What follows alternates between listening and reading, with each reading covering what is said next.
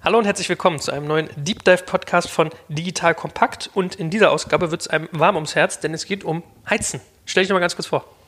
Ja, hallo, mein Name ist Philipp Hauser, ich bin einer der Gründer von Termondo und ja, äh, bei uns dreht sich ums Heizen in der Tat. Wir verkaufen Wärme. Wir denken auch sehr gerne in dieser Funktion Wärme und wir sind inzwischen Deutschlands größter Installateur für Heizung. Erklär uns doch mal so ein bisschen, was genau macht ihr eigentlich? Ihr seid ja jetzt kein Online-Shop für Heizung und Heizung ist ja im Vergleich zu vielen anderen Produkten denkbar komplex. Das heißt, wenn ich mir jetzt vorstellen würde, ich würde in meinem Haus unten eine neue Heizung einbauen, das halte ich für einen ziemlichen Act. So, vielleicht kannst du mal so ein bisschen beschreiben, wie, was da euer Vorgehen ist und was ihr eigentlich genau macht. Ja, also wir haben eigentlich drei DNA-Bestandteile. Der erste ist, wir sind wirklich ein Handwerksbetrieb, wir sind eingetragen in der Handwerkskammer Berlin. Äh, wir sind sogar in der Innung, Sanitär, Heiz und Klima, so heißt unser Gewerk. Und das zweite DNA-Bestandteil ist, wir sind ein digitales Startup hier in Berlin. Wir haben genauso äh, Software-Engineers und Performance-Marketing-Menschen die äh, wie, wie in vergleichbaren Startups. Der dritte ist dann die Energiewirtschaft. Die Funktion ist, genau wie du es gesagt hast, macht das Haus warm, macht die Dusche warm. Das ist das, was der Mensch haben möchte. Und dann haben wir es auch dann mit Commodities zu tun, zum Beispiel mit Gas. Was machen wir anders?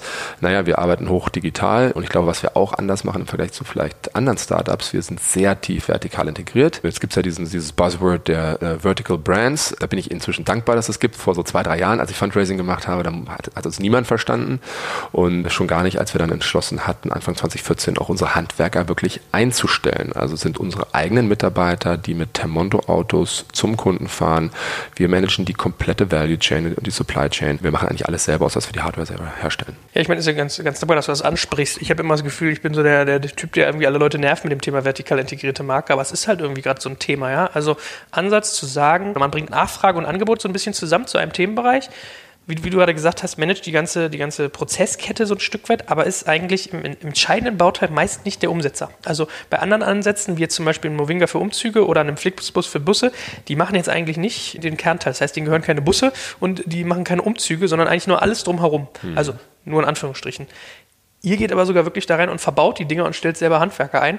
Warum habt ihr das gemacht? Diese Entscheidung hängt von zwei Parametern ab. Zum einen würde ich sagen, dass unternehmergeführte Unternehmen diese mutige Entscheidung schneller treffen. Es fällt ihnen leichter. Ich habe vor ein paar Monaten schon gesagt, dass auch zum Beispiel die Putz-Startups das sicherlich auch machen würden. Und Booker Tiger hat es gemacht, meines Wissens. Und das zweite ist, glaube ich, was, in welchem Markt bist du? Bei Flixbus scheint das nicht notwendig zu sein. Die sind ja unglaublich erfolgreich. Aber soweit ich es verstehe, nimmt äh, Flixbus schon das Risiko der Ausbuchung. Das heißt, ihrem konkreten Markt, äh, sozusagen Busmobilität, Mobilität scheint es viele unabhängige Unternehmer zu geben, die bereit sind, im Branding und eben zu 100 Prozent ihre Kapazität an Flixbus zu verkaufen und eben ganz sauber und dezidiert die Vorgaben von Flixbus umzusetzen. Wenn ich es richtig verstehe, im Gegenzug übernimmt Flixbus das Ausbuchungsrisiko. Das heißt, der, der, der unabhängige Unternehmer hat eine hohe Planungssicherheit. Wir haben auch angefangen, äh, wir haben sogar mal angefangen wirklich als ein reiner Marktplatz. Da hieß man noch heizkostensenken.de. Also unsere Urvision war, wir wollten sozusagen das Immobilien-Scout unserer Welt werden und einen Algorithmus der Welt zur Verfügung stellen und hatten dann festgestellt, dass wir mit diesem Algorithmus wirklich erfolgreich Interessenten äh, generieren konnten und wir konnten aber eben nicht umsetzen, weil unsere handwerklichen Partner nicht zuverlässig waren. Sind dann eben nicht um 9 Uhr morgens zum Kunden gefahren, wie vereinbart, sondern vielleicht später oder gar nicht, weil was anderes dazwischen kam. Und dann haben wir gesagt, okay, dann müssen wir selber Handwerksbetrieb werden und schlussendlich dann auch ein paar Monate später haben wir gesagt, dann müssen wir auch selber die Handwerker ausschließlich einstellen. Und für den letzten Schritt war es einfach der Grund, dass wir ein Markenerlebnis liefern wollen mit einem Qualitätsversprechen.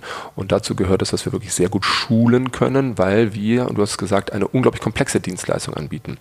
Eine Heizungsinstallation ist im handwerklichen Bereich somit das Komplexeste, was man machen kann.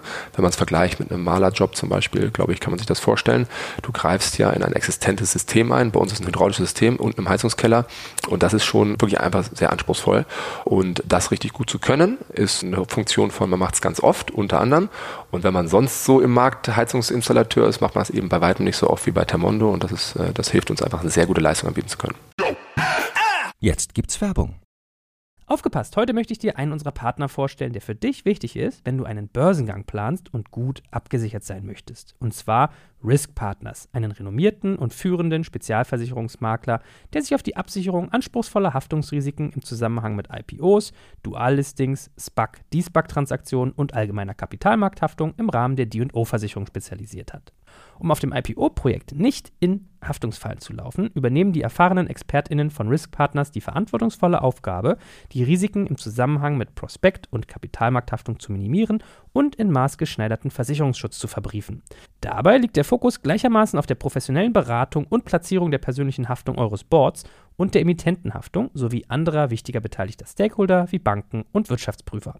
Erfolgsfaktor von Risk Partners in vergangenen Deals ist das eingespielte Team, das bestens vernetzt ist, auch in internationalen Märkten, um weltweite Versicherungskapazitäten abrufen zu können. So können auch Versicherungssummen von mehreren hundert Millionen Euro ideal strukturiert und prämieneffizient gestaltet werden. Das Team hat bereits Unternehmen aus dem DAX und MDAX-Segment erfolgreich bei Transaktionen begleiten dürfen und hat insbesondere auch Track Record bei zahlreichen Nasdaq-IPOs bekannter deutscher Foreign Filer aus den Branchen Life Sciences und Tech. Wenn ihr also einen Börsengang plant oder auch eine Kapitalaufnahme oder Listing ansteht, meldet euch gerne bei Risk Partners. Dafür habe ich euch unter digitalkompakt.de/slash riskpartners in einem Wort geschrieben eine Weiterleitung eingerichtet für alle Fragen zu Risiken und passendem Versicherungsschutz.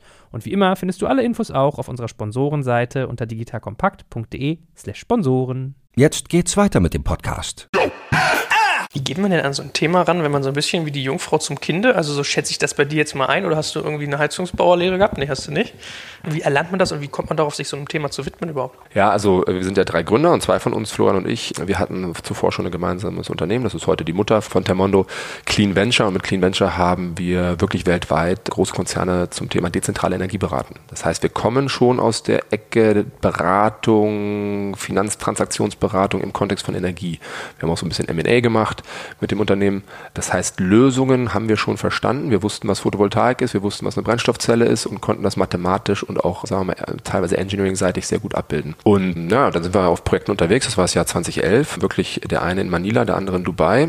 Und dann äh, passiert Fukushima. Das ist übrigens nicht so weit weg von Manila, zwei Flugstunden. Das heißt, es gab sogar noch ein persönliches Element dabei. Und dann landen wir alle wieder mit unseren jeweiligen Teams in Deutschland und äh, uns war eigentlich sofort klar, als dann auch Frau Merkel die Energiewende 2.0 ausrief, dass sich jetzt die Energiewelt radikal verändern würde. Nämlich weg von diesen wenigen großen Kraftwerken, die Milliarden kosten, hin zu vielen kleinen.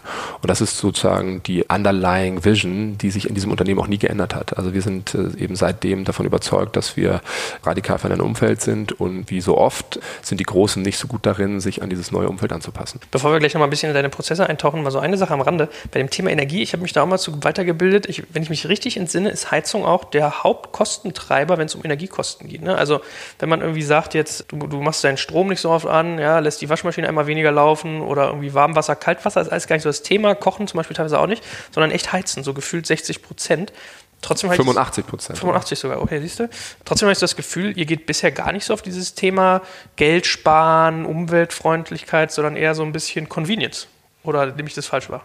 Nee, ist richtig. Wir sind bis hierhin sehr stark ein schnellerer, effizienterer, einfacherer Weg zur neuen Heizung gewesen. Wir bieten zum Beispiel deutlich mehr Auswahl. Das ist ein Riesenvorteil für Kunden. Wir beraten auch sehr ausführlich, weil wir einfach Spezialisten haben, die die Zeit sich nehmen können, sich auf die Beratung zu konzentrieren. So Sachen, man muss sich keinen Urlaubstag nehmen, um sich bei uns eine Heizung für eine neue Installation zu entscheiden. Das man ja alles per Telefon und über, über Foto, eine Fotobegehung, die wir machen. Aber das Thema Einsparung wird riesig. Wir sind ja auch in einem fördergetriebenen Markt. Die Bundesregierung hat jetzt auch verstanden, dass die Energieeffizienz genau wie du sagst, eben dieser Riesenhebel ist, diese, dieses Untapped Potential, was eben, wo noch nichts passiert. Denn wenn wir Energiewende in diesem Land sagen, haben wir bis vor kurzem eigentlich Stromwende gemeint.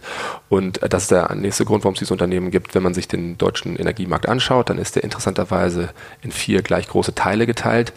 Der eine Teil ist Strom, der komplette Strommarkt, also inklusive Industrie. Der zweite ist Mobilität, also Autos, Schiene, Flugzeug. Der dritte ist äh, Prozesswärme, das ist die Industriewärme äh, für produzierende Unternehmen zum Beispiel. Und der vierte ist halt Wärme private Haushalte. Das heißt, der, der, der Heiz- und äh, Warmwassermarkt für private Haushalte ist exakt so groß wie der gesamte Strommarkt. Und der war halt bis vor kurzem sehr strukturkonservativ. Ja, nee, ich meine, ich gebe dir recht. Also bei Energiewende denkt man als erstes irgendwie an Abschaffung von Atom, Vermeidung von Kohle hin zu irgendwie Solar- und Offshoring, womit man dann feststellt, irgendwie Offshoring kriegen wir irgendwie nicht angeboten, weil wir zu doof sind. Also ich, ich kann mir durchaus vorstellen, dass das irgendwie ein abhebendes Thema ist und äh, die Digitalisierung von so einem Bereich erscheint mir auch durchaus werthaltig. Also man kriegt ja so mit, B2B äh, ist ja auch vielfach so ein Thema, ja, dass sowas nach hinten raus jetzt immer mehr zunimmt und die Wertschöpfungsketten größer werden. Vielleicht hilft es uns so ein bisschen auch den Zuhörern, die das noch nicht so kennen. Ich würde ja auch sagen, ich bin auch relativ weit weg von diesem Thema, wenn man mal so den Ablauf ein bisschen skizziert. Das heißt, wie geht ihr denn zum Beispiel vor beim Heizungseinbau? Und danach können wir mal diskutieren, wie würde die Welt ohne euch aussehen. Das heißt, wenn ein Nutzer bei euch auf die Seite kommt, hat ein latentes Heizungsinteresse, er braucht eine neue Heizung aus irgendeinem Grunde. Was passiert dann eigentlich genau? Zum einen zum Marktgröße, ich glaube, das hilft noch beim Verstehen. Ähm, in Deutschland gibt es 15,3 Millionen Ein- bis Zweifamilienhäuser von insgesamt 20 Millionen Gebäuden, sind also drei Viertel eben Ein- bis Zweifamilienhäuser. Die werden typischerweise vom Eigentümer auch bewohnt. Also Nutzer und Entscheider sind die gleiche natürliche Person und das ist unsere Kernzielgruppe. Ich wollte gerade sagen, ne, also ich habe auch mal gedacht, wer kauft bei euch eigentlich? Also wir reden wirklich von Eigenheimbesitzern und jetzt genau. eher nicht von Hausverwaltungen, die dann für so ein Mietshaus mal neu heizen. Ja, das ist das B2B-Segment, was wir jetzt demnächst beginnen werden, weil wir da unglaublich viel Anfragen bekommen, weil wenn du ein, Asset Manager bist oder eine Hausverwaltung bist, kannst du dir eigentlich nichts Schöneres vorstellen, als mit Demono zusammenzuarbeiten. Stell dir vor, du hast irgendwie Liegenschaften in 15 deutschen Städten, dann hast du auch 15 Handwerker, mit denen du da zu tun hast. Ja, vor allem muss das ja eigentlich für euch die eigentlich Wertschöpfungskette sein. Also wenn man dann mit einem, mit einem Lead sozusagen 15 Aufträge kriegt, genau. A Warenkorbgröße X, dann Genau, aber ich glaube, es war sehr gesund, dass wir es äh, so begonnen haben, weil wir natürlich diese Skalierfähigkeit in dem, was du machst, wenn, wenn, wenn du so tief vertikal integriert bist und etwas so Komplexes anbietest, ist Prozesssicherheit unglaublich wichtig. Und wenn du das in dem kleinteiligsten Segment, nämlich äh, ein bis zwei Familienhäuser, kannst, dann kannst du im Großteiligen auch. Aber ja, wie, wie geht das bei uns? Also du bist halt ein Hauseigentümer. Ähm, Schon mal ganz kurz, Mark, Mark, äh, Marktgröße wolltest du noch sagen, ne? Äh, wie viele so. Häuser, wie viel in Euro übersetzt? Was äh, du sagen? Also im, im, Segment Einfamilienhäuser und Wohnungsbaugesellschaften reden wir von einem 12 Milliarden Euro Markt in Deutschland. Wenn du, und das ist ja unser eigentlicher Kernmarkt, Wärme und Strom dazu nimmst für private Endkunden und vielleicht reden wir auch noch drüber, was aus Temmo nur noch wert und was wir bis hierhin waren, was wir ab jetzt werden, dann reden wir von weiteren 60 Milliarden. Also wir haben so gute 70 Milliarden ist unser Zielmarkt nur in Deutschland. Okay. So, Entschuldigung, Ablauf. Ja, also du bist jetzt ein Hauseigentümer, du bist entweder jemand, der sich jetzt schon mal so langsam damit beschäftigt, weil die Heizung vielleicht ein bisschen klappert oder du einfach grün eingestellt bist und auch wissen möchtest, was du machen kannst, was moderneres haben möchtest oder das Ding ist einfach kaputt oder du weißt, es geht bald kaputt. Das sind so vereinfacht gesagt die beiden Use Cases und dann gehst du online. Wir äh, nutzen da die ganz normalen äh, Kanäle. Bei uns funktioniert zum Beispiel Display sehr gut. Äh, Paid Search ist natürlich bei uns ein guter Kanal. Organische Suche, wir investieren sehr in Content Marketing. Ähm, funktioniert sehr gut für uns. Und dann kommst du auf unsere Webseite oder auf eine unserer Partner-Webseiten. Wir haben auch ein paar Partner, mit denen wir arbeiten. Und dann gibst du uns im Normalfall 15 Datenpunkte zu deinem Haus. Größe, Alter, Dämmzustände, Nutzerverhalten, wie viele Menschen wohnen da, solche Sachen. Deine Adresse und Kontaktdaten. Dann kontaktieren wir dich. Wir versuchen dich fast in diesem Moment. Wir haben so ein Instant Calling-Prinzip, dass wir dich so schnell wie möglich versuchen anzurufen. Und dann führen wir dich sehr detailliert durch einen Algorithmus, Vorher gibt es noch so eine kleine Bestandsaufnahme, wo stehen Sie im Prozess, wie können wir Ihnen weiterhelfen. Aber im Normalfall führen wir dich dann relativ bald durch einen dezidierten Algorithmus, der heißt bei uns Manfred, das war unsere erste Innovation. Manfred ist halt ein guter deutscher Name für einen, äh, für einen, für einen guten deutschen äh, Heizungsbauer. Und Manfred ist sehr performant, den muss man sich so vorstellen wie einen Autokonfigurator. Der kann sogar noch ein bisschen mehr, weil eine Heizung ein bisschen komplexer ist als ein Auto, weil es viel mehr Interdependenzen gibt. Und das Besondere an Manfred ist, dass er zu jedem Zeitpunkt einen Preis ausspuckt. Also ich kann Marken vergleichen, ich kann unterschiedliche Ansätze vergleichen, mit oder ohne Solarthermie als Beispiel. Und dann gibt es da diverse Angebote. Wir haben jetzt auch angefangen, in den physischen Vertrieb zu gehen, weil es natürlich Kunden gibt, die, obwohl wir es prozessual können und keinen, wir brauchen keinen physischen Besuch für unsere Planungssauberkeit, aber natürlich gibt es Kunden, die es bevorzugen, wenn jemand physisch vorbeikommt. Das bauen wir jetzt gerade aus. Wir haben jetzt inzwischen 15 oder 16 Außendienstler und bauen das stark aus. Und dann kommt es zu einer Bestellung und dann haben wir in dem Moment oder zu dem Zeitpunkt auch davor eine harte Stückliste. Und das ist wirklich besonders bei uns. Das ist vielleicht unser härtester Wettbewerbsvorteil auf einer abstrakten Ebene.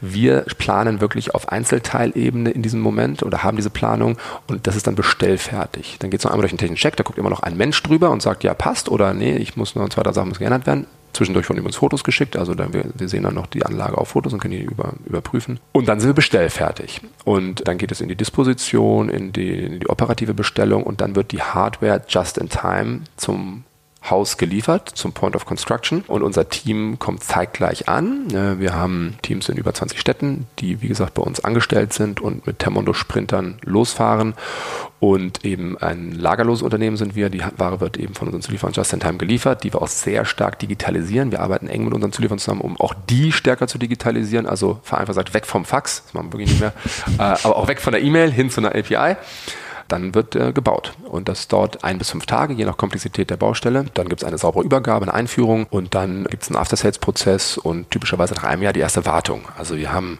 wenn du jetzt aus Endkundensicht drauf schaust, hast du eine ziemlich elegante Online-Journey erlebt, du hast sehr viel dezidierte Beratung erlebt, du hast eine Markenvielfalt erlebt, jetzt hast du physische Menschen in der Tür erlebt, die sauber und höflich aufgetreten sind, die eine sehr gute Arbeit abgeliefert haben und jetzt siehst du uns in einem Jahr wieder und wir machen die Wartung bei dir. Und wie kriegst du das ganze Thema Value Chain Management hin? Also wenn du sagst, also eigentlich das Einzige, was ihr ja nicht macht, ist Heizungen bauen. Korrekt. So, da bist du ja immer darauf angewiesen, weil du meintest, so, ihr seid zeitgleich da. Wenn die jetzt nicht pünktlich liefern, habt ihr ja irgendwie ein Problem oder wenn die ihre Lagerhaltung nicht im Griff haben, etc. pp. Also ich Ich glaube, der eigentlich komplexe Prozess ist bei euch doch bei allem, was nach Auftragserstellung erfolgt, oder? Bis dahin, glaube ich, wenn du einen Algorithmus hast und das irgendwie ein bisschen austariert hast, hast du es ganz gut im Griff, aber so danach, erfahrungsgemäß, kommen noch mal so die Baustellen. Ja, aber das ist ja miteinander verzahnt. Also der Algorithmus liefert ja die Präzision, die notwendig ist. Was machst du denn, wenn Teile fehlen? Ne? Also dann stehst du da und dann verlierst du Zeit. Mindestens verlierst du Zeit ne? und ähm, wirst vielleicht auch unzufriedenen Kunden haben. Das ist die Lernkurve, die wir natürlich auch durchlaufen haben in den letzten Jahren. Und wir sind ein extrem prozessorientiertes Unternehmen, sozusagen sicherlich eher Prozess als Kunde. Jetzt wollen wir sehr viel kundenorientierter werden. Und das ist aber die Basis für die Skalierfähigkeit. Du hast recht, die müssen pünktlich liefern. Also, aber an Amazon schafft es ja auch, dass die, dass die Zulieferer in einem Halbstundenfenster reinliefern. Ja, ich sage, erfahrungsgemäß ist so Koordination das Thema. Und ich meine, was du gerade beschrieben hast, ist ja ein Idealfall. Ja? Also Prozesssicherheit ist so ein bisschen das Wort, was mir auch irgendwie in Vorbereitung auf unser Gespräch heute so ein bisschen im Kopf war, weil beim Movinga zum Beispiel hast du es ja ganz gut gesehen. Da hat es ja irgendwie gerade mal gekracht und ich habe so ein bisschen das Gefühl, die haben den Prozess nicht gut gemanagt. Dann kommst du in eine, also ist mein Gefühl, ja, ob es jetzt, ob jetzt stimmt, sei mal dahingestellt. Aber wenn du so einen Prozess nicht im Griff hast, musst du eigentlich sehr, sehr schnell Leute einstellen, die dann eigentlich eher so, die machen dann nicht Sales, sondern die machen eher so Kundenzufriedenheit, Nachbearbeitung. Das heißt, alles, was du prozessseitig nicht hinkriegst, musst du eigentlich hinterher händisch nacharbeiten und dann killst dir so ein System. Ich glaube, sehr, sehr viele, das ist auch so ein bisschen aus diesem, vielleicht aus diesem Rocket-Schema rausgewachsen, sind immer so schnell skaliert, bevor man das aber richtig im Griff hatte. Das heißt, in eurem Fall ist es ja doppelt und dreifach wichtig, dass du diesen Prozess von A bis Z beherrschst und genau weißt, was passiert, wenn an welcher Stellschraube irgendwie gedreht wird. Seid ihr so weit, dass ihr, dass ihr das irgendwie sicherstellen könnt? Genau so ist es.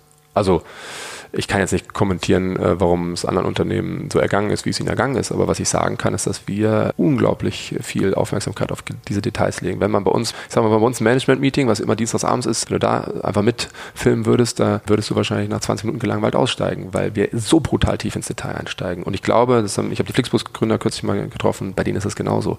Also ich glaube, du kannst nur dann ab einer gewissen Größe weiter skalieren, wenn das alles steht. Und wir haben vielleicht Gott sei Dank eher den Instinkt, zu viel Zeit auf den Prozessen zu verbringen als zu wenig. Dann lass uns doch jetzt mal die umgekehrte Variante vorstellen. Wie sah der Heizungskauf aus, bevor ihr da wart. Gut, den gibt es ja immer noch. Ne? In Deutschland gibt es 53.000 Heizungsinstallationsbetriebe. Naja, man geht wahrscheinlich auf die gelben, die gelben Seiten und vielleicht geht man auch äh, online. Äh, dann äh, möchte man ein Angebot bekommen. Dann da ruft man da ein bis drei Handwerker vielleicht an im Durchschnitt. Das machen unsere Kunden ja heute auch noch. Dann dauert es ungefähr, je nach, das ist dann eine Lotterie, vielleicht äh, eine Woche bis, bis zu acht Wochen, bis jemand vorbeikommt, weil dieses Gewerk auch ausgebucht ist. Ne? Das ist ein Anbietermarkt. Und dann kommt ein Mensch vorbei, der hat einen Stift und einen Zettel in der Hand der guckt sich die Anlage an, der macht sich ein paar Notizen und dann geht dann zurück und steht wahrscheinlich wieder im Stau. Und dann geht er irgendwann, wenn er die Zeit findet, weil es typischerweise der Eigentümer des Sechs-Mann-Betriebes ist, der sowas machen würde, dann setzt er sich an seinen PC, macht seine Offline-SHK-Planungssoftware auf und plant dann, also äh, erstellt dann ein Angebot, welches dann in unverständlicher, kundenunverständlicher Sprache an den Kunden geschickt wird. Dieses Angebot ist aber kein Angebot, sondern oder beziehungsweise ein Kostenvoranschlag. Bei uns sind es immer Festpreisangebote, also obwohl wir das Haus im Normalfall physisch nicht betreten haben, ist unser Algorithmus, unsere Planung so genau, dass wir uns ein Festpreisangebot zutrauen. Das ist also Kostensicherheit als, als, als Kunde. Das heißt, es gibt einen Kostenvoranschlag. Kostenvoranschläge dürfen um bis zu 20 Prozent in Deutschland abweichen. Also das ist die eigentliche Rechnung vom Kostenvoranschlag. Und bis du an diesem Punkt gekommen bist, sind halt viele, viele Wochen vergangen. Und ich glaube, das Entscheidende ist aber für die Kunden, dass du eine hohe Preisintransparenz hast. Diese Heizungswelt funktioniert sehr wie auf andere Handwerksgewerke über Bruttolistenpreise. Das heißt, es gibt Bruttolistenpreise, die sind auch für den ähm, Außenstehenden einsehbar. Aber welche Rabatte zum Beispiel jetzt der einzelne Handwerker bekommt und was für Rabatte er die bekommt, welcher Zusammenhang da besteht, das ist für dich nicht einsehbar als Endkunde. Und was wir einfach gesehen haben, auch als wir begonnen haben und natürlich viele Preisbenchmarks gemacht haben, du hast eine unglaubliche Preisvolatilität, hast also der gleiche Einsatz Einsatz kostet mal 6.000 Euro und mal 10.000 Euro und für dich als Endkunde ist es nicht nachvollziehbar, was die Unterschiede sind. Wie macht ihr das mit dem Festpreis? Weil ihr wart ja wirklich eigentlich physisch nie da und ich frage mich, wenn du mir sagst, ich muss 15 Sachen irgendwie sagen, dir mitteilen von Dämmgeschichten, lass es doch mal eine 40 oder 50, 60-jährige Dame sein, die in so einem Haus wohnt, das hat ihr Mann gekauft, die hat keine Ahnung, was da in der Wand für eine Dämmung schlummert. Sind die da nicht überfordert und hast du da nicht immer das Risiko, dass dann irgendwie vor Ort eine Überraschung stattfindet, die du vorher nicht absehen konntest? Nein, Restrisiko hast du, aber es sind ja bei uns bis zu 130 Datenpunkte. Dann im Telefonat reichern wir Manfred an mit über 330 Datenpunkten, so wir wollen. Nee, nee, also das ist schon extrem präzise. Hast du da Prozente, wo das, dass du sagst, was der Abweichungsgrad, den ihr in der Praxis gemerkt habt? Naja, der Abweichungsgrad, den kann man messen und das ist auch ein Riesenunterschied. Wie oft müssen wir lokal noch zu einem Großhändler fahren? Der normale Handwerker fährt so drei bis vier Mal pro Bauvorhaben zu einem Großhändler. Warum? Weil er ja nie präzise geplant hat. Er kommt ja nicht mit einer konkreten Stückliste zum Kunden, sondern er kommt mit einer groben Idee zum Kunden. Und das ist also normal, dass er sagt, hey, äh, ich muss nochmal zum benachbarten Großhändler. Das ist eine Industrie, die so funktioniert. Das ist wie so eine Apotheke. Man geht dann vorbei und kommt der Schorsch und sagt, äh, Uschi, hast, machst mir einen Kaffee und diese acht Sachen bitte. Und dann geht Uschi in den, in, rein und hat eine Picking-Liste und pickt dann einzelne SKUs aus dem Lager und dann fährt man wieder zurück zum Bauvorhaben zum Kunden. Und das kostet, das kann dann immer vielleicht zwei Stunden dauern. Und dafür zahlt natürlich der Kunde. Und das können wir messen. Wie oft müssen wir zum Großhandel fahren? Das ist im niedrigen einstelligen Prozentbereich. Ich meine, du hast ja auch ein bisschen gesagt gerade, das habe ich vorhin so rausgehört, wenn du, als du früher mit externen Handwerkern gearbeitet hast, nur, die kamen gar nicht oder zu spät, dann hast du eben gesagt, die sind stark ausgebucht, acht Wochen dauert so eine Angebotslegung. Kann ich mir ehrlich gesagt mal nicht vorstellen. Eigentlich müssen die auch ihr Geld verdienen. Das kannst du ja eigentlich als, als jemand, der was verkauft, nicht leisten. Aber wie macht ihr denn das? Also habt ihr nicht eigentlich, steht ihr nicht auch vor der Herausforderung, dass ihr dann Leute einstellen müsst und dieser Markt, so wie du ihn mir gerade beschreibst, äh, leergefischt jetzt vielleicht nicht ist, aber es klingt schon irgendwie ein bisschen herausfordernd. Ja, das war eine Sache, die mussten wir im letzten Jahr knacken. Also auch wenn ich da jetzt eine, vielleicht die Kapitalmarktperspektive nehme, so vor bis vor einem, bis vielleicht vor anderthalb Jahren war immer ein Argument, naja Leute, wenn ihr euch so tief vertikal integriert, ihr werdet doch niemals es schaffen, in diesem Land ohne Arbeitslosigkeit genug Handwerker zu rekrutieren. Und das haben wir mal geknackt im letzten Jahr. Seit einem guten Jahr sind wir da wirklich sehr gut unterwegs. Wir haben jetzt im Juni über 200 Handwerkerbewerbungen bekommen. Jeden Monat werden es mehr bei weniger Marketingeinsatz. Also das ist eine Sache, die wir extrem wie, gut Wie macht ihr das eigentlich? Also ich habe gelesen, dass ihr so lokale Betriebsstätten habt. Ähm, skizzieren, wie ihr das operativ gelöst habt und wie viele Handwerker sind denn eigentlich für euch tätig? Naja, ein Team, also wir haben grundsätzlich erstmal zwei verschiedene Arten von Teams. Es gibt Installationsteam, das besteht aus zwei Männern. Der erste Mann nimmt typischerweise das Auto mit nach Hause und dann treffen die sich morgens und dann geht es halt zum Einsatz. Die arbeiten in einem Radius von 50 bis 80 Kilometern typischerweise, also in ihrer Region. Größere Regionen werden von einem Gebietsleiter bei uns geführt. Davon haben wir im Moment neun Stück, also neun in Deutschland sozusagen in neun größere Regionen eingeteilt. Das wächst natürlich. Und dann haben wir darüber hinaus äh, unsere Servicetechniker, das sind die, die Wartungseinsätze fahren, die Entstörungsdienst machen machen, die so komplexe Sachen machen wie den hydraulischen Abgleich, ökologisch etwas sehr Sinnvolles, äh, was auch Voraussetzung für Förderung in Deutschland. Das macht dann sozusagen eine zweite Flotte. Das sind auch verschiedene Autos, verschiedene Ausbildungshintergründe. Und in der Summe haben wir davon, jetzt muss ich ungefähr 130, 140 werden wir aktuell haben. Jetzt gibt's Werbung. Aufgepasst, heute möchte ich dir einen unserer Partner vorstellen, der für dich wichtig ist, wenn du einen Börsengang planst und gut abgesichert sein möchtest. Und zwar Risk Partners, einen renommierten und führenden Spezialversicherungsmakler, der sich auf die Absicherung anspruchsvoller Haftungsrisiken im Zusammenhang mit IPOs, Duallistings, SPEC, D-SPEC-Transaktionen und allgemeiner Kapitalmarkthaftung im Rahmen der D&O-Versicherung spezialisiert hat. Um auf dem IPO-Projekt nicht in Haftungsfallen zu laufen, übernehmen die erfahrenen ExpertInnen von Risk Partners die verantwortungsvolle Aufgabe, die Risiken im Zusammenhang mit Prospekt- und Kapitalmarkthaftung zu minimieren und in maßgeschneiderten Versicherungsschutz zu verbriefen. Dabei liegt der Fokus gleichermaßen auf der professionellen Beratung und Platzierung der persönlichen Haftung eures Boards und der Emittentenhaftung sowie anderer wichtiger beteiligter Stakeholder wie Banken und Wirtschaftsprüfer. Erfolgsfaktor von Risk Partners in vergangenen Deals ist das eingespielte Team, das bestens vernetzt ist, auch in internationalen Märkten, um weltweite Versicherungskapazitäten abrufen zu können. So können auch Versicherungssummen von mehreren hundert Millionen Euro ideal strukturiert und prämieneffizient gestaltet werden. Das Team hat bereits Unternehmen aus dem DAX und MDAX-Segment erfolgreich bei Transaktionen begleiten dürfen und hat insbesondere auch Track Record bei zahlreichen Nasdaq-IPOs bekannter deutscher Foreign Filer aus den Branchen Life Sciences und Tech. Wenn ihr also einen Börsengang plant oder auch eine Kapitalaufnahme oder Listing ansteht, meldet euch gerne bei Risk Partners. Dafür habe ich euch unter digitalkompakt.de slash riskpartners in einem Wort geschrieben eine Weiterleitung eingerichtet für alle Fragen zu Risiken und passendem Versicherungsschutz. Und wie immer findest du alle Infos auch auf unserer Sponsorenseite unter digitalkompakt.de slash Sponsoren. Jetzt geht's weiter mit dem Podcast. Habt ihr trotzdem auch externe Handwerker? Also macht ihr, lagert ihr trotzdem noch aus oder nur noch intern? Nur intern. Okay. Diese, diese ganze Nachbehandlung sozusagen, ja. Also man hat, man hat ja gerne mal so in, bei vielen Geschäftsmodellen so ein bisschen, was ich mal so das Rasierklingenschema nenne. Du verkaufst einen Rasierer relativ günstig und dann verdienst du nach hinten raus an den Rasierklingen, die du immer wieder austauscht. Jetzt wird eine Heizung sicherlich nicht günstig sein, aber ist es bei euch auch so, dass ihr durch diese Servicearbeiten im Nachgang, durch diese Wartung, durch dieses, diese Qualitätskontrolle, dass das bei euch nochmal ein wesentlicher Einnahmefaktor ist? Wir sind First Sale profitabel, also wir sind nach Sales- und Marketingkosten mit der Erstinstallation erwirtschaften wir Deckungsbeiträge. Wir wollen natürlich unseren Customer Lifetime Value steigern. Verlagern. Und da kommt jetzt sozusagen die ganze Zukunft ins Spiel. Bis hierhin haben wir drei Produkte angeboten. Ich sage mal, alte Heizung raus, neue Heizung rein. Was war unser erstes Produkt? Dazu Solarthermie, also sozusagen Spielarten davon. Seit einem halben Jahr bieten wir auch die Brennstoffzelle an. Das ist eine sozusagen sehr hochwertige, stromerzeugende, sehr innovative Heizung. Da sind wir auch die ersten, die das wirklich flächendeckend in Deutschland können und haben da jetzt 130 in diesem Jahr von verkauft. Also es ist wirklich und energiewendeseitig auch sehr relevant, weil die eben auch Strom erzeugt und damit ist sie regelenergiefähig. Das heißt, man kann für, die, für den Ausgleich von Energie oder Strom sorgen mit dieser Heizung. Und jetzt eben die Wartung über drei verschiedene Level. So, und das ist ja alles, sagen wir mal, hocheffizienter bundesweiter digitaler Heizungsbauer. Und jetzt kommt aber in einigen Wochen ein Gasprodukt raus. Und äh, da haben wir uns gefragt, wenn Termondo ein Gasprodukt rausbringt, ist das dann einfach sozusagen eine Commodity, sprich ein Gas und auf dem steht Termondo. Oder ist was anderes? Und natürlich muss was anderes sein. Es wird ein Wechselprodukt sein, es ist ein Wechselservice. Also wir optimieren dann im Auftrag unserer Kunden seine Gasbeschaffung. Und das Zweite, was wir rausbringen werden, ist die Leasingheizung. Das heißt, wir werden damit faktisch so eine Art Energieunternehmen, denn die Heizung im Keller gehört an uns, steht dann, haben eine, werden eine zweite Gesellschaft gründen. In dieser Bilanz dieser Gesellschaft stehen dann diese, diese Heizungen und du zahlst uns halt dann 49 Euro oder 59 Euro pro Monat für die Heizung und das ist dann all-inclusive, inklusive Wartung, Entstörungsdienst und allem. Also sozusagen ein Service-Level-Agreement und ein Sorglospaket für dich als Endkunde. Das sind dann ja schon andere, ich sag mal, Customer Engagement Frequencies. Von einmal alle 15 Jahre zu einmal im Jahr, nämlich der Wartung, zu jetzt monatlich, nämlich eine Leasingheizung, zu dann eines Tages Realtime. Und Realtime ist dann die Datenebene. Wir kennen ja unsere Kunden sehr gut. Wir wissen, wo sie wohnen, wir kennen ihre Dämmzustände und wir kennen ihr Verbrauchsverhalten. Und das ermöglicht uns natürlich ein extrem guter Ratgeber zu sein. Und wir glauben, dass in einer Welt, die sich eben auf Energieseite so unglaublich schnell verändert, ist das Hauseigentümer, zumindest viele von denen, gerne einen guten Ratgeber hätten. Lieber Herr Müller, Photovoltaik rechnet sich für Sie. Ich weiß ja, wo Sie wohnen, ich kenne die Gradtagzahlen, ich kenne auch die Wärme damit messen, ich kann aber auch die Sonnenstunden, weiß ich. Und ich weiß, was eine Photovoltaikanlage kostet. Ich weiß auch, wie Sie verbrauchen. Hier ist der Business Case für Sie, wollen wir es machen. Und da wollen wir hin. Im nächsten Jahr werden wir Photovoltaik rausbringen, Batteriespeicher.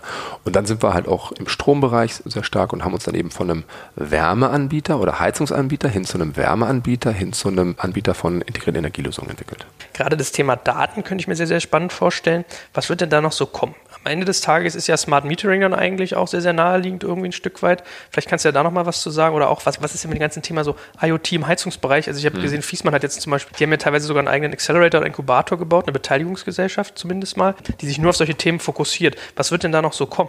Konzeptionell ist wichtig zu verstehen, dass du eben zukünftig sehr, sehr viele Kraftwerke haben wirst. Nicht mehr, es gibt bald keine AKWs mehr, es wird auch irgendwann keine großen Kohlekraftwerke mehr geben. Das heißt, die Welt wird bestehen aus einer dezentralen Erzeugung beim Nutzer selber, Photovoltaik ist das beste Beispiel. Wärme war schon fast immer dezentral, aber eben die Commodity Gas wurde über ein Netz angeliefert äh, und das Ganze ist aber noch relativ dumm. Es ist noch nicht smart. Ne? Und Smart Home ist ja sozusagen das Innengerichtete. Dazu gehört auch noch sowas wie Security, was inzwischen sehr zunimmt auch an Bedeutung, aber vor allem die Heizungs- und Energiesteuerung in einem Haushalt. Das ist aber noch nicht die Vernetzung nach draußen. Die Vernetzung nach draußen wird aber auch kommen, denn in diesem Land haben wir viel zu viel Strom an vielen Tagen. Das ist jetzt ein bisschen energiewirtschaftlich, aber du musst es dir so vorstellen, die Sonne scheint und der Wind bläst am gleichen Tag, dann hat dieses Land zu viel Strom. Und was machen wir dann? Dann drücken wir den Strom wirklich physikalisch raus in unsere Nachbarländer. Also die Holländer freuen sich dann, weil sie dann zu negativen Preisen, sprich sie bekommen Geld, dass die Holländer uns Strom abnehmen. Und Gesamtsystem und die Polen genauso. Und gesamtsystemisch macht das aber für uns ja keinen Sinn als Volkswirtschaft. Das heißt, was möchte die Volkswirtschaft? Die möchte, dass wir das besser regeln können. Und das ist sowas wie Demand Shifting nennt man das. Also verbrauche dann Strom, wenn viel da ist und verbrauche keinen, wenn keiner da ist. Das ist ein, ein Mechanismus. Und das schaffst du zum Beispiel, indem du den, das, den Haushalt eben smart machst. Neben der Convenience, dass du vielleicht deine Sachen steuern kannst und so weiter. Das ist eines der Urprobleme der Energiewirtschaft. Also ich erinnere mich, ich habe damals, ich bin zur Gründerszene durch ein Energieprojekt gekommen und erinnere mich auch noch damals mit Vattenfall intensiv diskutiert zu haben. Da war immer dieses Thema Peaks. Ne? Also Peaks sind für, äh, wenn du ein Kraftwerk hochfahren musst, ist das ja der Horror. Also da hast du das Stichwort, äh, alle Deutschen waschen irgendwie, weiß ich, nur abends oder irgendwie. Oder wenn die anfangen würden, nachts zu waschen, wäre auf jeden Fall diese, diese Gleichverteilung viel, viel größer. Also glaubst du, dass man das wirklich perspektivisch durch solche Sachen in Gang kriegt? weil du eigentlich meistens scheitert es doch so auch ein bisschen am Thema Vereinheitlichung. Nee, das wird auf jeden Fall passieren. Also es ist ja, ist ja wirklich eine äh, volkswirtschaftliche Notwendigkeit. Es wird keinen weiteren Zubau der Erneuerbaren geben können ohne eine Lösung zu diesem Thema. Und wenn du dir jetzt sozusagen die CO2-Reduktionsziele der Bundesregierung oder Europas anschaust, dann sind wir, was den Anteil der, des Zubaus der Erneuerbaren betrifft, on track.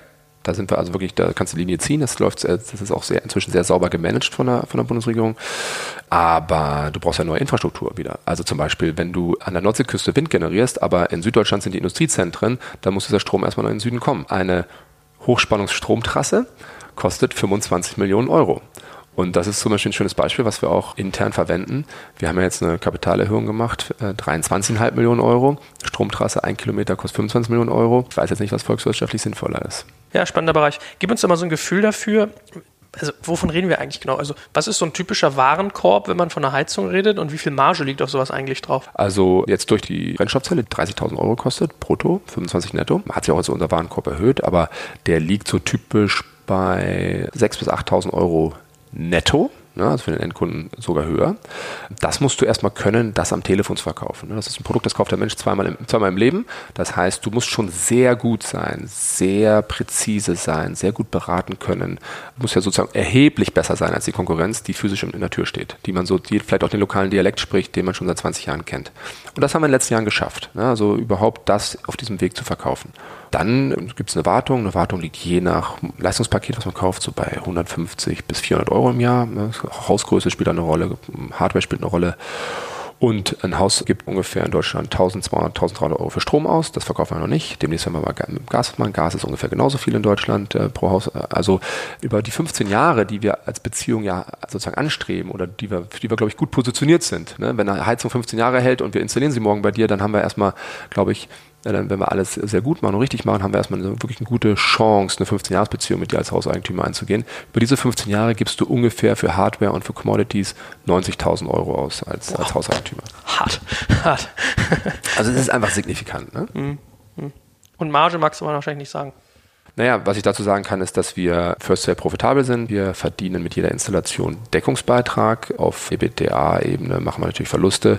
Unsere Entwicklungsabteilung und so, das rechnet sich noch nicht. Ich hänge ja dem Kopf auch noch ein bisschen bei diesem Thema SLAs. Also hochspannend, glaube ich, zu sagen, man bindet den Kunden langfristig an sich, gerade wenn man dann auch Folgeservices reindrücken kann. Aber rechnet sich das echt für euch, dass ihr sagt, ich mache irgendwie eine 50-Euro-Fee, hast du, glaube ich, gesagt, im Monat, dann bist du irgendwie bei 600 im Jahr im Vergleich zu 6000, die ich instantan verdiene, wenn ich dem die Tuto Completo verkaufe und die nicht wieder zurücknehmen muss. Ja, weil dann hast du auch wieder die Ausbau- und, und Recycling-Themen drin.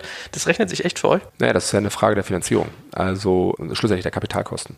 Die Bundesregierung sagt ja eindeutig, Energieeffizienz ist wichtig. Ohne Energieeffizienz schaffen wir unsere CO2-Reduktionsziele nicht. Punkt. Was sind die Hebel einer Regierung? Aufklärung, das sieht man jetzt gerade, es gibt diese Kampagne, die man in den Straßen sieht. Bin ich jetzt persönlich eher zurückhaltend, was so einen Impact einer solchen Kampagne betrifft. Und natürlich Fördermechanismen. Da ist die KfW, die dann halt mit zinsvergünstigten Darlehen in den Markt kommt, Zuschuss, Bundesamt für Ausfuhrkontrolle, die BAFA sitzt in Eschborn, die machen auch sehr viele Förderungen. So, das sind so die Mechanismen. Dann kommen noch die Bundesländer. Bayern ist sehr aktiv, Hessen ist sehr aktiv und die sind sich ja alle einig. Wir als Gesellschaft, das darf man ja nicht vergessen, sind uns ja einig, dass wir das wollen. Die Frage ist aber, warum der Markt so träge ist. Und als Regierung kannst du ja nicht viel mehr machen, als es anzubieten. Jetzt sind die Prozesse oft aber sehr komplex. Wenn du vielleicht zurückgehst und wie, wenn du jetzt nicht bei Tamono bist, sondern du willst das alles selber machen, dann musst du mit der KfW sprechen. Da musst du vielleicht auch mit der BAFA sprechen, musst mit dem Energieeffizienzberater sprechen, da musst du mit dem Schornsteinfeger sprechen, denn der muss da den, den Schacht, also den Schornstein abnehmen, wenn du ihn sanierst. Du musst Handwerker finden. Du hast also jede Menge Gänge und, und sozusagen Botengänge, wenn du es willst, zu tun. Und das ist eben keine Lösung. Was wir anbieten, ist eine Solution. Wir sind ein Solution Provider auf Neudeutsch. Ein One-Stop-Shop, wie wir so schön äh, sagen. One-Stop-Shop, ne? äh, und das ist unser, ich glaube aus Kundensicht, ultimativer USP zu diesem Zeitpunkt, dass wir halt eben ein Kümmerer sind. Wir kümmern uns um dein Anliegen. Lass uns noch mal ganz kurz ein, ein, zwei Sätze zu dem ganzen Thema IT-Systeme sagen. Habt ihr außer Manfred noch andere Geschichten gebaut? Weil wo du Flixbus sagst, den hatte ich auch gerade kürzlich irgendwie im Gespräch, den Jochen Engert, da staunt man, was die teilweise alles selber bauen. Das ging irgendwie über Payment-Geschichten, die haben eine eigene Movie-Geschichte, wie die irgendwie die Apps bauen, die, das Tracking der Busse, was weiß ich. Also ganz, ganz viel Zeugs. Ist das bei euch auch so oder ist das bei euch so ein, so ein, so ein alles, sozusagen so ein übergeordnetes System mit eurem Money? Nee, also wir haben jede Menge Engines. Wir haben eine Projektmanagement-Software selber geschrieben, die spezifisch ist für das, was wir machen. Wir haben äh, Luise, Luise ist unsere Bestellsoftware. Die Projektmanagement-Software heißt Diego, Diego wie Diego Maradona. Wir haben eine Sales-Software, die heißt Gordon. Also wir wir, haben wirklich eine ganze Reihe an Engines gebaut, die natürlich alle über eine Plattform laufen, aber an denen verschiedene Entwicklungsteams dran sitzen. Und wir sind, das ist sozusagen, äh, gerade wenn man jetzt mit einer Industrieperspektive auf uns drauf schaut, dann äh, neigt mancher zu denken, okay, das ist ja irgendwie sowas wie Lead-Generator. Also wenn man sich so ganz oberflächlich mit uns beschäftigt halt, dann passiert es immer noch, dass Leute sagen, ja, seid ihr, was macht ihr Leads und ähm, vielleicht dann reicht ihr die noch weiter oder so. Aber gerade softwareseitig siehst du von draußen vielleicht 10% von dem, was wir machen. Das habe ich mich im Vorfeld auch so ein bisschen gefragt, ob ihr eigentlich über, von Provisionen lebt oder ob ihr so eine Art verlängerter Shop seid, dass ihr quasi einkauft und teurer weiterverkauft. Nein. Wir sind in unserer Wertschöpfung identisch mit jedem anderen Handwerksbetrieb in diesem Land. ich glaube jetzt, dass du mich nicht anlügst oder so, ne? aber also das, du hast unglaublich viel Komplexitäten zu handeln, unglaublich viel Lehrgeld, glaube ich, zu zahlen, so viele Stationen, an denen was falsch laufen kann, dass ihr das so schnell, wie, wie lange, wie alt seid ihr? Zwei Jahre, glaube ich, so in den Dreh, ne? Also am Markt sind wir im Oktober 2013 äh, mit dem, was wir heute machen, aber wir haben ja auch schon vor am Algorithmus ziemlich lange gearbeitet. Im März 2013 haben wir gelauncht, eben als Marktplatz und dann haben wir eben von März 2013 bis Oktober 2013 gebraucht, um herauszufinden, dass das, so wie wir es heute machen, der bessere Weg ist. Also man hat schon auch irgendwie, man, man braucht schon lange zum Lernen. Ne? Also, wir, also wir, haben, wir haben dreimal hart pivotiert. Wir haben ganz ursprünglich im Januar 2012 angefangen mit einem B2B-Konzept. Das war dann aber immer noch sehr beratungslastig. Das war dann so immer noch sehr nah an dem dran, was wir zuvor mit der anderen Firma gemacht hatten. Aber der Grundgedanke war da, in Zeiten von steigender EEG-Zulage, also das waren so die Zeiten, wenn du dich erinnerst, Industriestandort Deutschland ist tot, Strom wird zu teuer, die, die, die Industrie wird abwandern. Dann haben wir sozusagen gesagt, naja, was brauchen die? Die brauchen Eigenstromerzeugung. Das heißt, wir helfen denen, Kraftwerke zu konzeptionalisieren und zu finanzieren. Das war im Prinzip unser erster Ansatz. Daran haben wir sozusagen als Zwei-Mann-Company für neun Monate gearbeitet. Dann haben wir auch tatsächlich ein größeres Projekt gemacht, aber die Sales-Cycle ist natürlich brutal lang. Das hältst du sozusagen als kleines Unternehmen nicht durch. Und dann wir eines Tages im September, Oktober ins Büro gegangen und gesagt, äh, wie sähe denn das ganze B2C aus? Und dann haben wir das gemacht. Und dann haben wir einen dritten gesucht, der musste dann, weil uns war klar, das ist jetzt ein digitales Thema, brauchen wir jemanden, der das versteht. Haben wir Christopher sozusagen einen, gefunden und ab dann haben wir angefangen mit Freelance-Entwicklern halt am Algorithmus zu arbeiten. Das war sozusagen, der Algorithmus war so eine, so eine Vollkostenrechnung, wenn du so möchtest, war unsere, unser erster Ansatz. Haben gesagt, Marktplatz plus Vollkostenrechnung.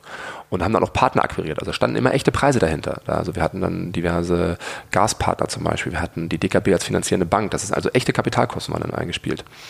So, und den Rest habe ich ja vorhin erzählt. Und dann haben wir als Marktplatz gelauncht und dann festgestellt, dass es eben anders besser funktioniert. Lass uns doch noch mal ein bisschen in die, in die Nutzergewinnungsseite eintauchen. Also ich habe da so drüber nachgedacht. Also das ist, das ist immer der Charme, wenn man von außen auf so ein Modell drauf schaut und wenn man dann mal die Innenperspektive gespiegelt bekommt. Äh, kannst du mal sagen, wie viele Nutzer hattet ihr schon? Du hast, glaube ich, vorhin schon mal gesagt, wie viel Heizung ihr schon verbaut habt, ne? Oder du nur gesagt. Genau, also wir haben kurz nochmal eine Zahl veröffentlicht, da waren wir, so vor drei Monaten oder so hatten wir über 3000 Projekte gemacht. Wir haben aktuell so wie 300.000 Nutzer auf der Plattform. Wir sind auch sehr contentreich, also es gibt auch einfach ganz viele Menschen, die sich bei uns informieren, weil wir auch das als Ziel haben, da so die Destination zu sein, rund um Themen rund um die Energiewende.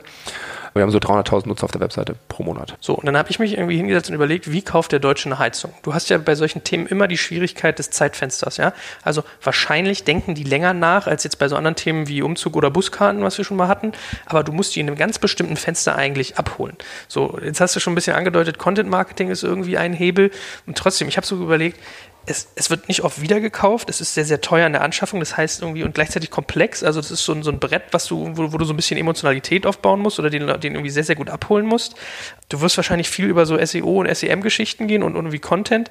Das ist ja irgendwie hyper schwierig. Also was, was hat sich da für euch so als der beste Weg rausgestellt, Kunden zu gewinnen? Also zum einen, dass es, wir sind zum Beispiel, es gibt keinen Winner-Takes-it-all-Kanal. Wir haben, wir sind extrem Online-Marketing getrieben. Wir haben immer mal wieder Offline-Marketing probiert. Jetzt im Juni haben wir zum Beispiel Radiospots in Baden-Württemberg geschaltet.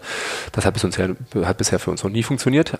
Online-Marketing funktioniert sehr gut. Was heißt für dich denn Online-Marketing alles genau im Detail? Also du hast schon gesagt, äh, Display? Dis, also Display aber über diverse Anbieter. Natürlich bezahlte Suche, organische Suche.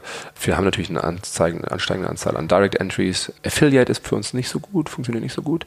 Was ist mit so Partnerschaften eigentlich mit einem Verivox oder so? Da hätte ich so gedacht, also wenn man in der Movinga denkt, ist, die hängen an ImmoScout dran, was man so hört. Ähm, ist das für euch ein Kanal? Ja, wir sind immer auf der Suche nach, nach Partnern, mit denen wir ausmachen können. Zum Beispiel E.ON ist auch bei uns Gesellschafter. Wir sind auf der E.ON.de, auf der, auf der Homepage ähm, sind wir, ähm, haben, auch, haben auch ein paar andere Partner. Wir haben, wir haben vor zwei Jahren sehr aktiv Vertrieb gemacht Richtung Energiewirtschaft, weil wir dachten, naja, die haben Millionen von Kunden und das sind eigentlich ideale Partner für uns. Da haben wir festgestellt, naja, die haben Millionen von Abnehmern. Ne? Die haben, äh, das ist nochmal ein Unterschied zu Kunde halt.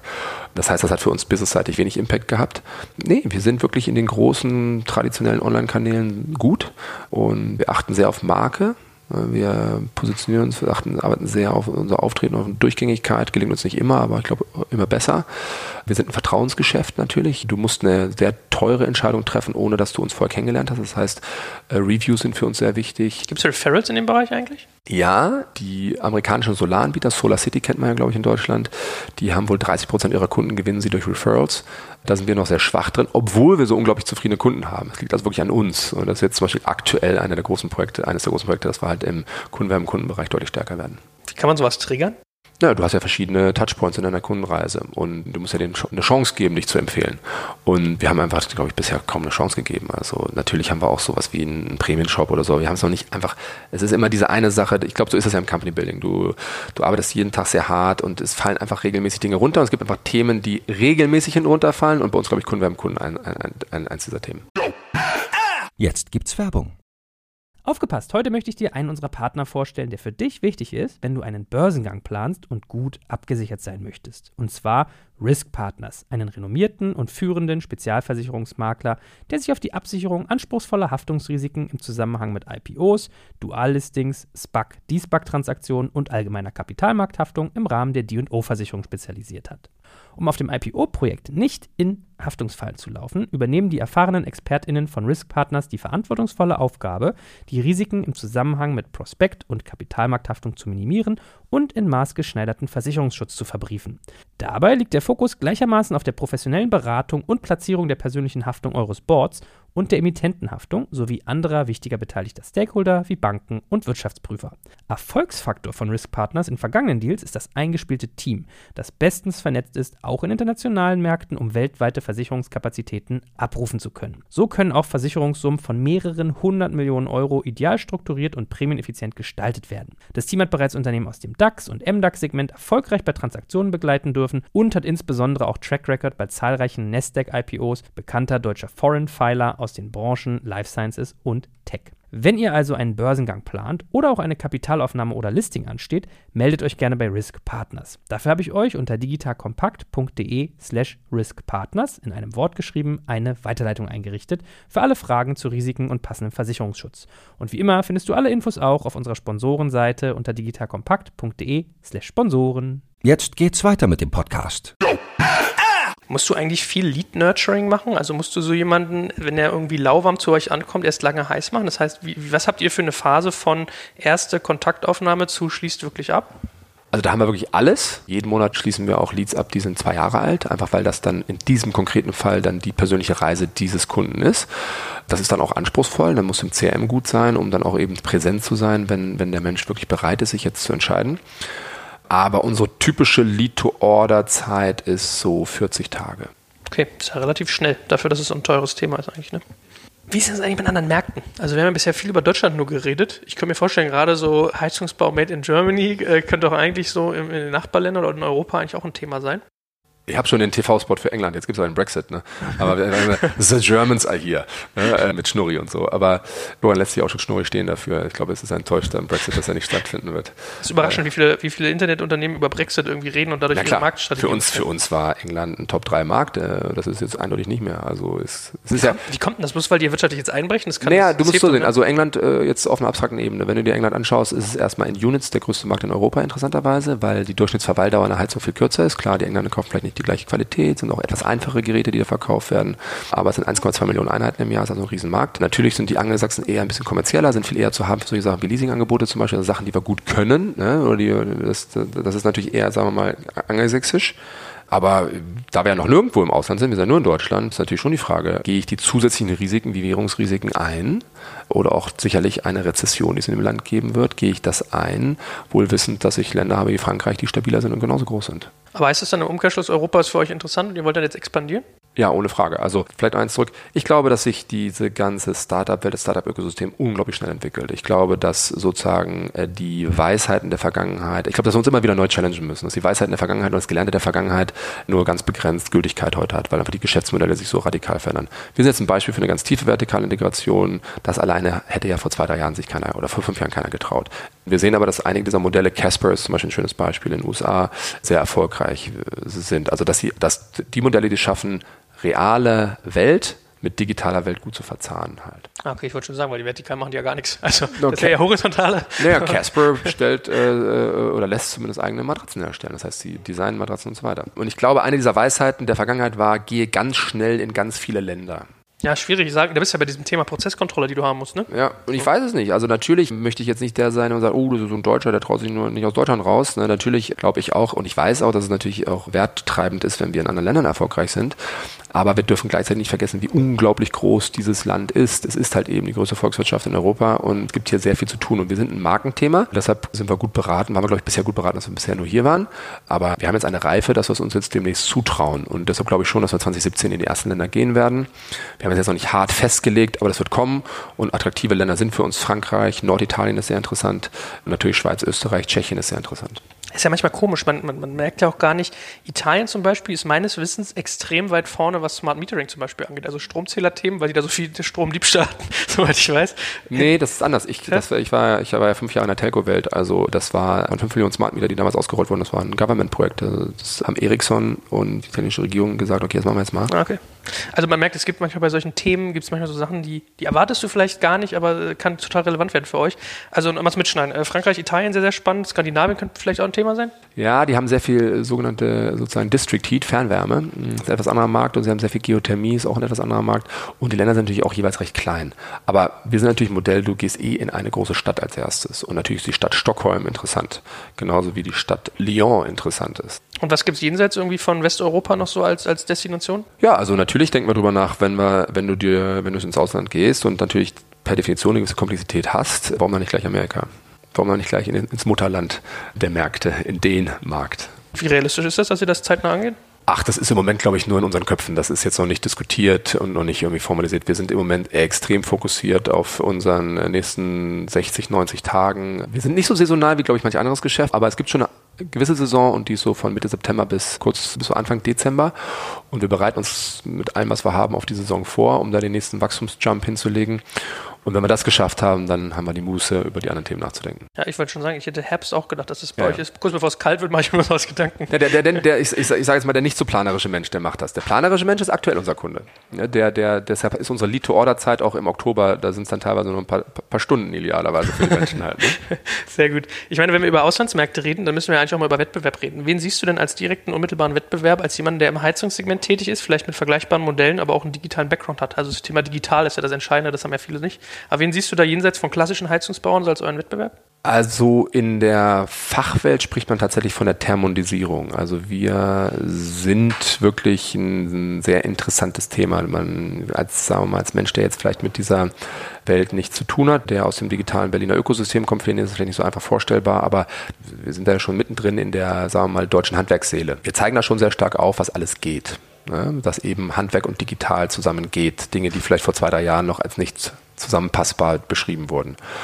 Und folglich haben wir auch da äh, eine gewisse Veränderungsbereitschaft in diesen Markt reingebracht, die es vielleicht vor zwei Jahren noch nicht gab. Das heißt, wir sehen es, Fissmann nimmt große Schritte, um sich zu digitalisieren. Die bauen ja auch hier in Berlin ein Team. Weiland ist ein anderer Hersteller, die nehmen das auch sehr ernst. Aber auch Bosch, die dürfen wir nicht vergessen, Bosch hat zwei Marken, Voderos und Junkers, sind in der Summe der größte Hersteller Europas mit über 4 äh, Milliarden Umsatz. Bosch Thermotechnik, hm, das ist am Ende des Tages ein Technologiekonzern, die machen auch ihre Ableitungen. Das heißt, auf der Herstellerseite passiert glaub, aktuell sehr viel. Die gehen auch in einzelne Teile unserer Wertschöpfung rein, in die Lead-Generierung zum Beispiel. Das ist aber auch nur ein Teil unserer Wertschöpfung. Und da ist ja die sozusagen philosophische Frage, wird ein schnittstellenarmes oder loses System wie unseres, was komplett integriert ist, einem schnittstellenintensiven System überlegen sein. Ja, können wir gegenhalten. Und das werden wir sehen. Ne? Also, äh, das, das, weiß man, glaube ich, vorher nicht, aber ich sage immer, I like our chances. Ne? Und dann hast du die Energieversorger, die suchen händeringend nach neuen Geschäftsmodellen. Der Verkauf von Strom macht gar keinen Spaß. Der Verkauf von Gas macht äh, relativ wenig Spaß. Das, das heißt, die sind also auf, stark auf der Suche nach Non-Commodity-Geschäftsmodellen. Und da gibt es eigentlich nur drei. Das eine lautet Photovoltaik auf dem Dach. Das zweite lautet Heizung im Keller. Und das dritte lautet, und das ist aber ein ganz kleines Segment, E-Mobility. Also sozusagen E-Auto vor der Tür und irgendwie aufladen. Das sind die drei Non-Commodity-Geschäftsmodelle, die es in der Energiewirtschaft gibt. Und der PV-Markt Heizungsmarkt ist im Moment anspruchsvoll, aber der wird kommen, weil es für ganz viele Menschen rechnen wird, das zu tun. Der Heizungsmarkt ist existent und sehr groß und da sind wir vorne dabei. Also natürlich haben wir da eine unglaubliche Aufmerksamkeit auch von den Energieversorgern. Ne? Die wollen genau verstehen, was wir machen und wollen in diesen Markt rein. Und die haben das natürlich kulturell nicht gelernt. Ne? Da habe ich ja eingangs drüber gesprochen. So, also das ist die Gemengelage, in der wir sind. Es gibt natürlich auch ein paar digitale Teams, die, die äh, uns sag mal, als Inspiration nehmen. Du siehst es in anderen Gewerken, sei es jetzt ein Vitraum oder Ventoro im Fensterbereich. Ich glaube, Banovo, Bonovo im Sanitärbereich. Äh, dann gibt es auch Firmen wie Kesselheld, eine Düsseldorfer Firma, soweit ich es verstehe, machen die aber, sagen wir mal, eher so das Movinga-Modell. Also in die tiefe Lieferung rein haben sie jetzt meines Wissens dann doch die wenigsten bisher getraut. Und auch das, das werden wir ja sehen. Ne? Ich glaube, jeder geht ja jeden Tag äh, mit viel Bescheidenheit zur Arbeit und arbeitet hart an seinen Themen. Und wir werden sehen, welches der beste Ansatz ist. Ja, ich meine, wo du über die Hersteller geredet hast, habe ich auch so darüber nachgedacht, ob man irgendwann Abhängigkeiten hat. Ja, also man kann auch genau umgekehrt sagen, ihr seid irgendwann so marktrelevant, dass ihr bei auf die Druck ausüben könnt. Am Ende des Tages wäre so mein Verdacht, dass man eigentlich jetzt, dass es für den Hersteller nicht attraktiv ist, euch hart zu drücken, weil ihr eigentlich Zusatzgeschäft im schlimmsten Falle bietet. Ne? Also die gewinnen ja so oder so, ob sie es selber verkaufen oder über euch. Ja, also ich glaube zwei Sachen. Zum einen, wenn du dir jetzt andere Märkte anschaust, ich war früher mal bei Adidas, als ich da war, da wurden die ersten Adidas-Läden eingeführt. Ich war dann auch immer mal Key Account Manager für den Kunden Footlocker. Das ist nicht so angenehm, da sitzt du in einem Meeting und musst erklären, warum 300 Meter weiter jetzt der erste Adidas-Laden in, in einer gewissen Stadt entsteht.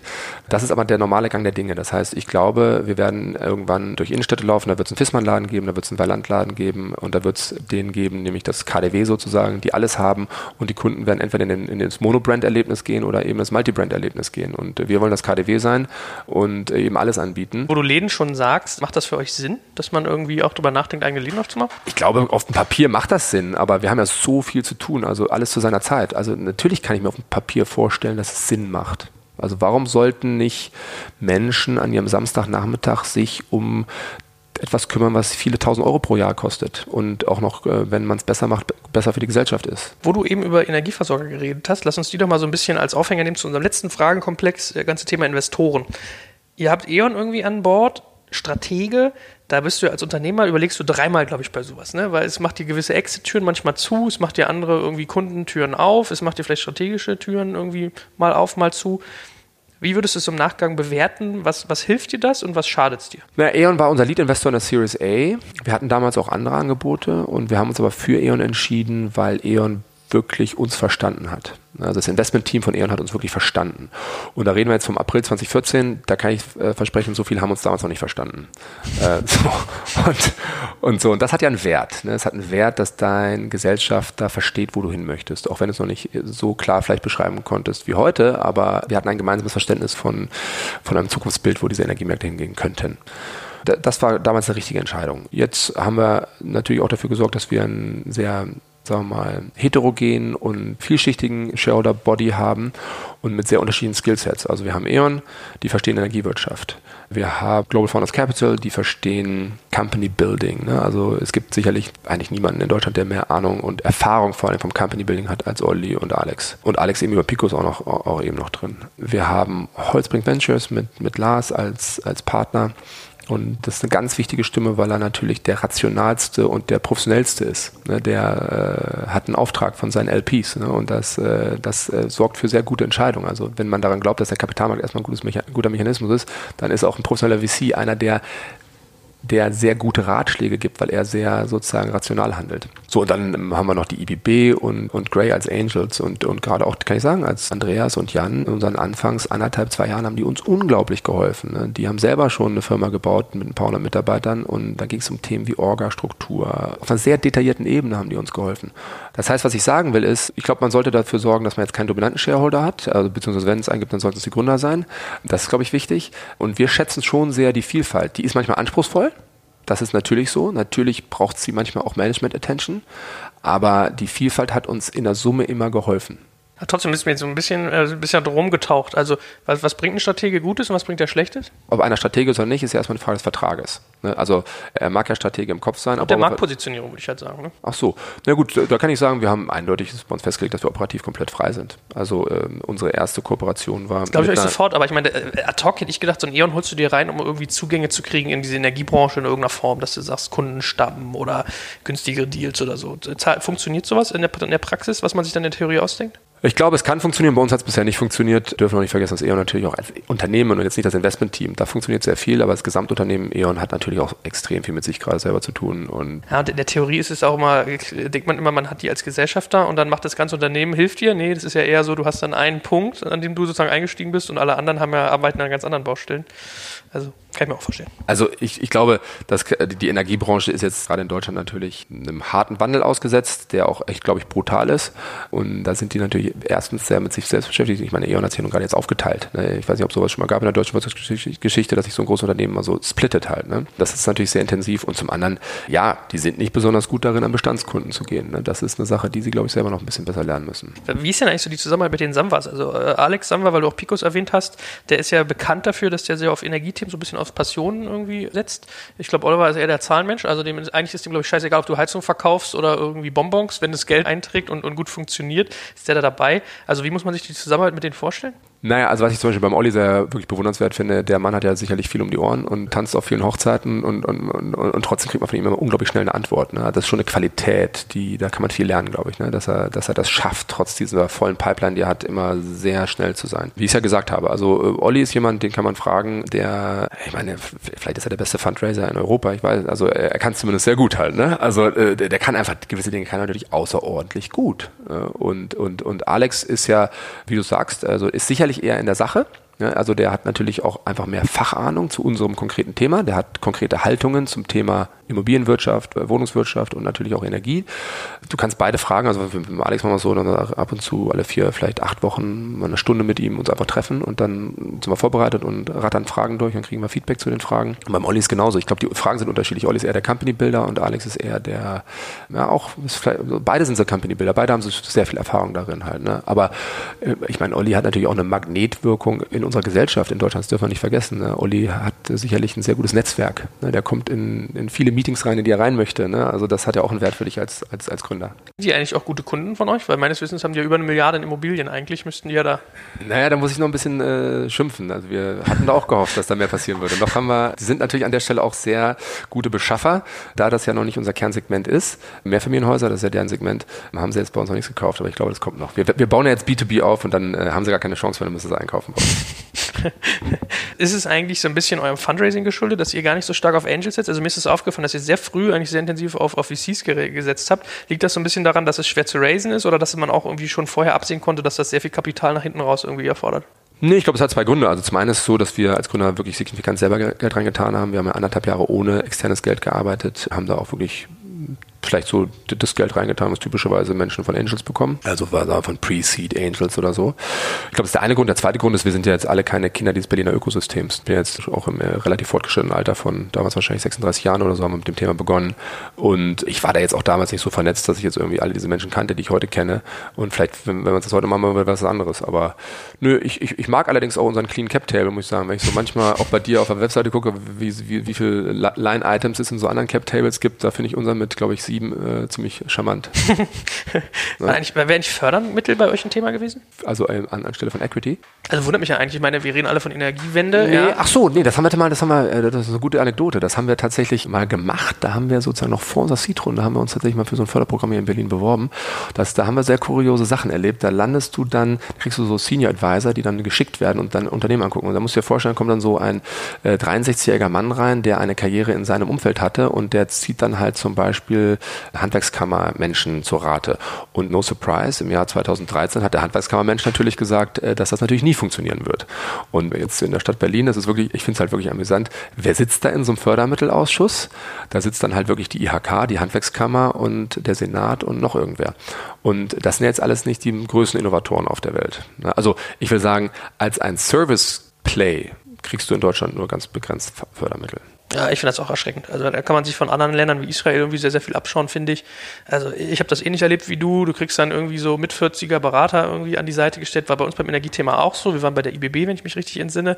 Kam dann dieses Technologie-Coaching-Center. Das sah nicht anders aus. Ich habe habe einmal vor dir gesessen. Da war ich jetzt noch nicht Business erfahren, habe noch nicht irgendwie die ganzen, wie, wie es dir ging, ja, Business Angel Kontakt etc. pp.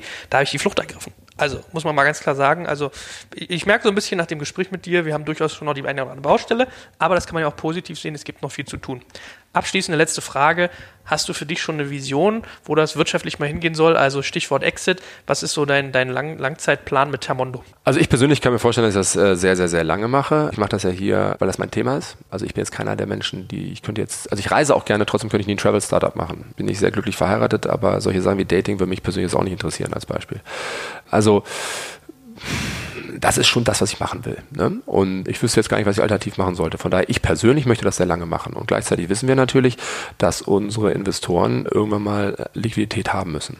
So ist das Spiel und das ist einfach deren Geschäftsmodell und das ist ja auch gut und richtig so. Das heißt, habe ich jetzt ein konkretes Exit-Szenario? Nein. Kann es bei uns mal ein Private Equity Player sein? Gut denkbar. Wir sind da, also die verstehen uns sehr gut. Die ganz, ganz spätphasigen verstehen uns sehr, sehr gut, weil die natürlich mit so einer Industriedenke kommen. Ähm, das Wort IPO ist halt immer so ein, äh, hat, hat sehr viel Charme, aber ist natürlich auch immer sehr gefährlich. Aber, aber ich sag mal, habe ich jetzt grundsätzlich den Ehrgeiz, eines Tages sowas mal zu machen? Ich glaube schon. Ist es eine Zwangsläufigkeit? Weiß ich nicht, glaube ich nicht, aber ähm, ich weiß es nicht. Also was viel wichtiger für uns ist, dass wir das Business bauen. Und das ist eine Sache, die ich eigentlich sehr glaube. Stell dir vor, es ist 1993, Mobilfunk wurde vor zwei Jahren eingeführt und jemand hat vor zwei Jahren Vodafone gegründet. Ähm, und das ist so ein bisschen das, wo wir jetzt gerade hier sind in der Energiewelt. Sie wird sich in diesen nächsten 10, 15 Jahren so radikal verändern. Und deshalb sind wir sehr fokussiert darauf. Und Exit ist jetzt gar nicht so was, was wir im Kopf haben. Das ist doch ein hervorragendes Stichwort zum Ende. Ich danke dir ganz herzlich, dass du so viel Zeit genommen hast und uns so viel erklärt hast und äh, wünsche dir natürlich viel Erfolg. Dankeschön. Jetzt gibt's Werbung. Aufgepasst, heute möchte ich dir einen unserer Partner vorstellen, der für dich wichtig ist, wenn du einen Börsengang planst und gut abgesichert sein möchtest. Und zwar Risk Partners, einen renommierten und führenden Spezialversicherungsmakler, der sich auf die Absicherung anspruchsvoller Haftungsrisiken im Zusammenhang mit IPOs, Duallistings, SPEC, D-SPEC-Transaktionen und allgemeiner Kapitalmarkthaftung im Rahmen der D&O-Versicherung spezialisiert hat. Um auf dem IPO-Projekt nicht in Haftungsfallen zu laufen, übernehmen die erfahrenen ExpertInnen von Risk Partners die verantwortungsvolle Aufgabe, die Risiken im Zusammenhang mit Prospekt- und Kapitalmarkthaftung zu minimieren und in maßgeschneiderten Versicherungsschutz zu verbriefen. Dabei liegt der Fokus gleichermaßen auf der professionellen Beratung und Platzierung der persönlichen Haftung eures Boards und der Emittentenhaftung sowie anderer wichtiger beteiligter Stakeholder wie Banken und Wirtschaftsprüfer.